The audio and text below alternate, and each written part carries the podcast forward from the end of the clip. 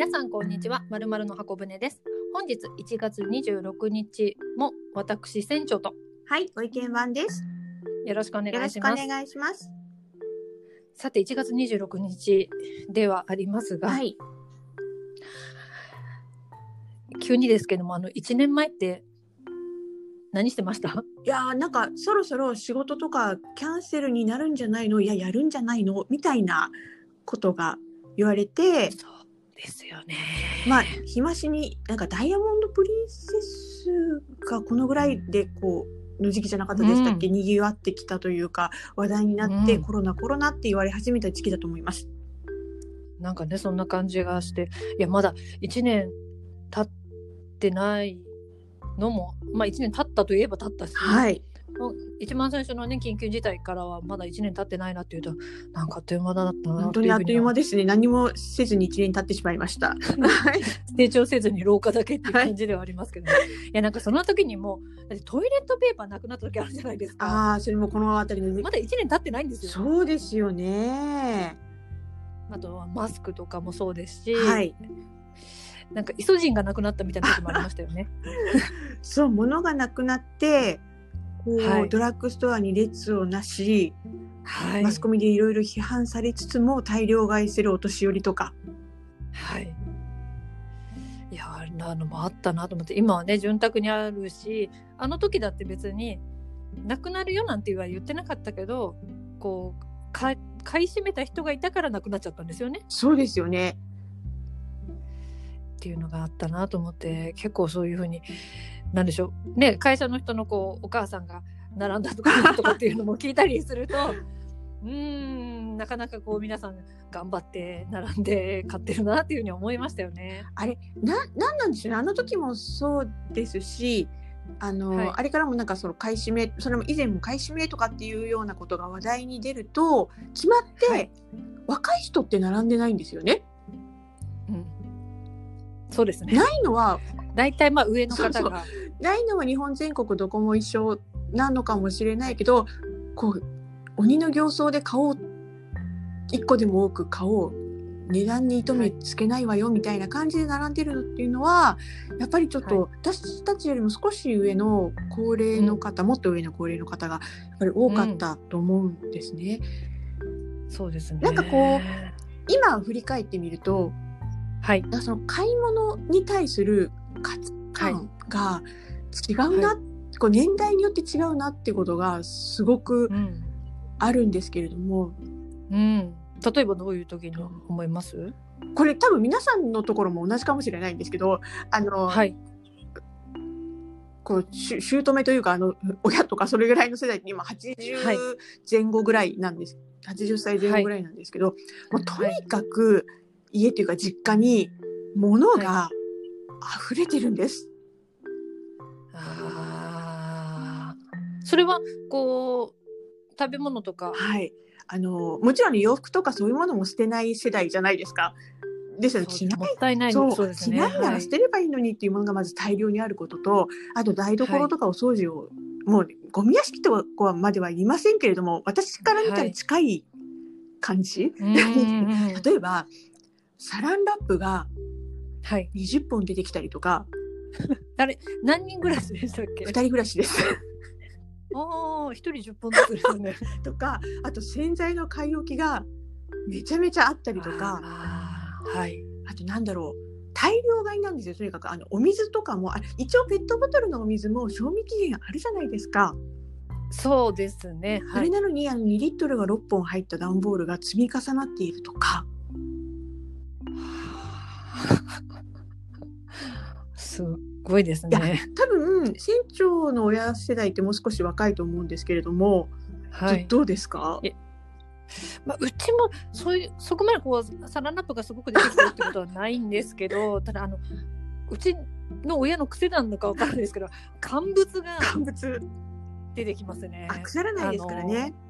そうにしてもキクラゲとか ね何回食べれるんだろうっていうような。あれですよ別に何でしょう。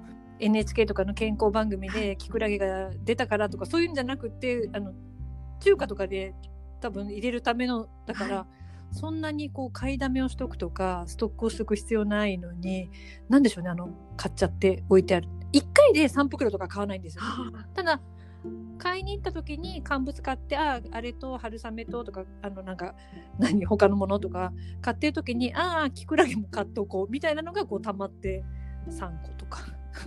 水に戻したら家中キクラゲになりそうですね。そうですね。もううんキクラゲが嫌いになると思いますけれど。もっていうのは、ねまあ、ありますあります。ありますかね。うん。で、うん。まあ全員が全員とは言わないですけれどもやっぱりその70代80代、まあ、60代もそうかもしれないですけどあの、はい。なんだろう購買欲っていうのがものすごいあると思いません、うん。なんかこう大量に買いたいとか、安かったら根こそぎ買うとかっていうのが私たちの年代ってないじゃないですか。そうですね。ね。行ったけど、まあスーパー行っても買わないとかあと本当に必要なものだけ買って帰ったみたいなコンビニ扱いみたいな時もたまにあります。あの今は本当はいけないんでしょうけど使わないのに買わないってことはないですね。そうですよね。ででも親はある、うん。そういえばあの習慣的になんかこうお父さんがお休みの日、日曜日とかは、はい。家の車でこうご夫婦とか、まあ、家族とかで大きいこう商業施設に買い出しに行って大量に買ってくるみたいなライフスタイルがはい。昔当たり前で、多分70代80代になっても夫婦2人になってもなんかそういう買い方をしてるなっていうのをススーパーとかに行くとよく。そうですね。結構うん私もスーパー行きますけど。見かけますね。なんでしょうね。あの上の年代。で若い方は割とこう計画的だったりそう。ちゃんとメモを持ってたりとかそういうなんか気づいたら何個買ってたっていうのは、まあ、ボケの一つかもしれないんですけど そういうこと絶対ないですもんね。いやちょっとうちはボケも入ってるかもしれませんけどもあるのに買う？あるのに買いたいと思う欲求が生まれるのってやっぱりこれ年代、はい、世代の違いなのかなってちょっと思ったりもしたんですね。そうですだからね。やっぱり私たちも結構あの言っちゃってますけど年は。でも、はいはいさらにその親世代のやっぱり購買欲というかうん保有欲、はい。あの捨てたくないみたいな。はい。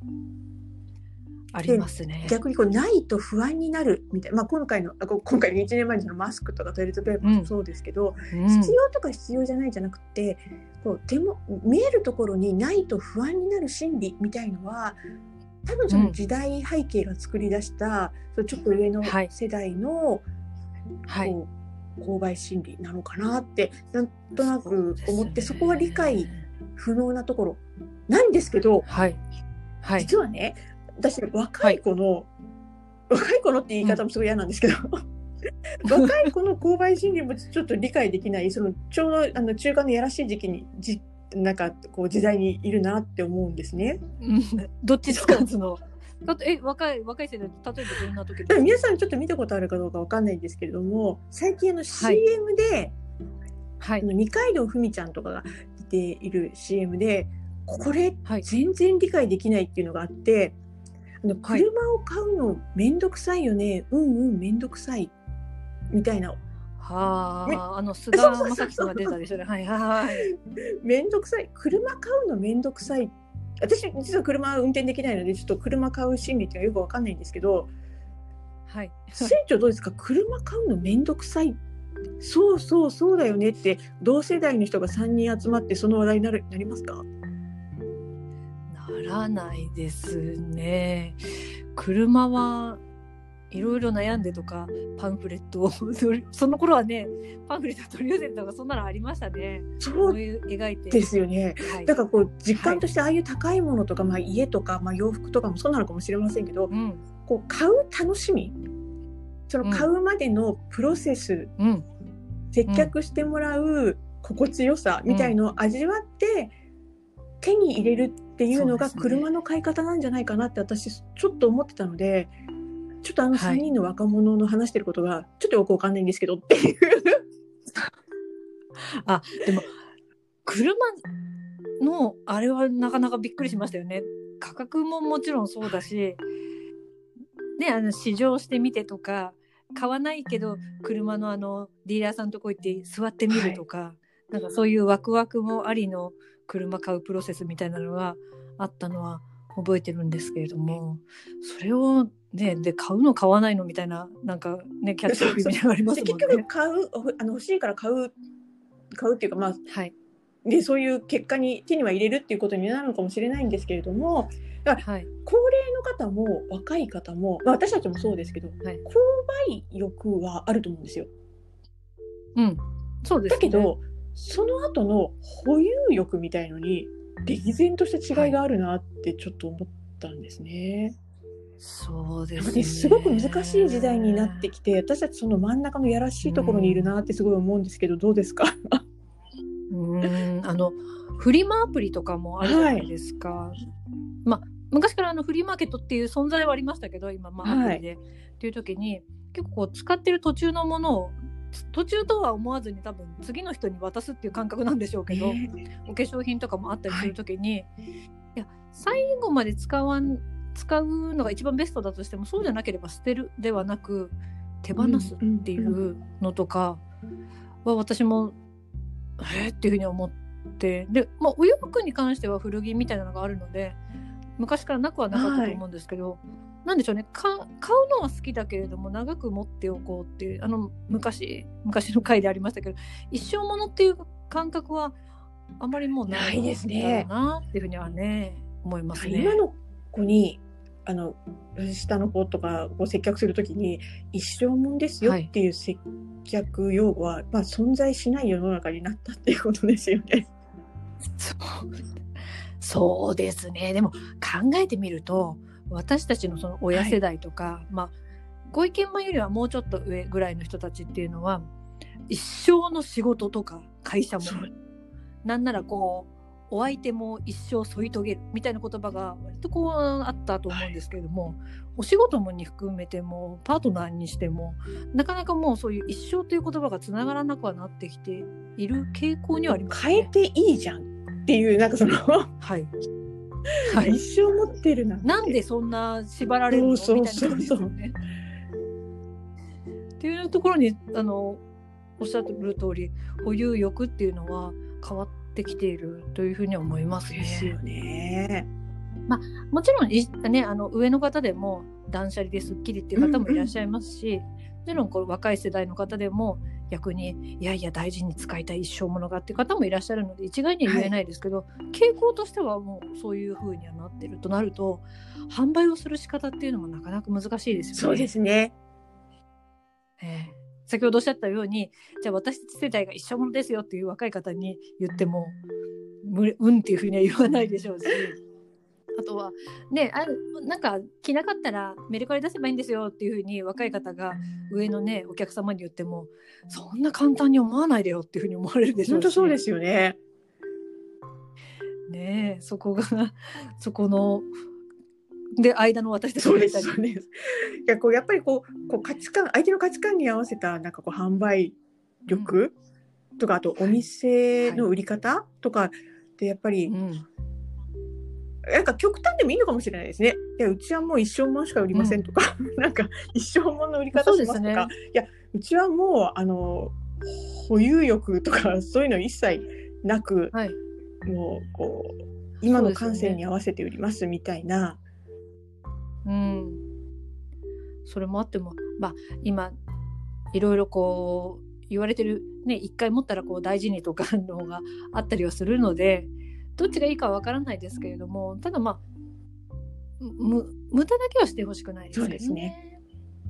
うん、でもそのいろいろなやり方があっていいとは思うしその価値観っていうのはやっぱ尊重していかないと買った時の満足度っていうのは購買意欲は同じだとしたらね買った時になんか重たいこと言われて買わされたみたいなのよりはいやなんか楽しかったなっていう風なのが残ってほしいとすると、そこは相手に合わせていくっていうのは求められるし私たちも自分軸過ぎたものだと本当にあの取り残されたり置いていかれたり しますからね。本当に。ですので、私もちょっと、あの、ね、あの、義理の母のことは別に、あの、ラップ30本でも20本でも目をつぶることにします。はい。では後半は占いコーナーです。今回のテーマは何でしょうか？恵方参りです。恵方参り。はい。おお。季節柄ですね。そうですね。あの恵方巻きって売ってるじゃないですか。はい。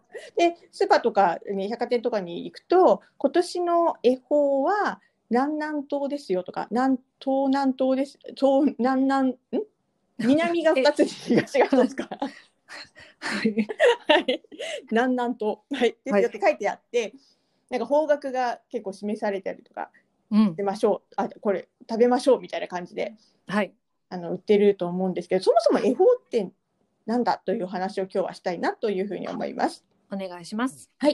でえっとまあ皆さんも旧暦とか知ってるとは思うんですけどそれとはちょっと違って、はいあの恵方巻きを食べる日っていうのははい。あの節分の日というふうに言われてますよね。言われてます。で今年はですねちょっと何年かぶりでいつも2月3日なんですけれどもはい。今年は2月2日が節分なんです。はい。えっと節分って何かっていうとはい。あの立春の日の前の日っていう意味なんですね。うーん。で立春ははい。今年が2月3日、いつも2月4日なんですけれども調整で2月3日、なのでその前日ということで2月の2日が今年節分で恵方巻きを食べましょうという、実はうん日でございます。はい。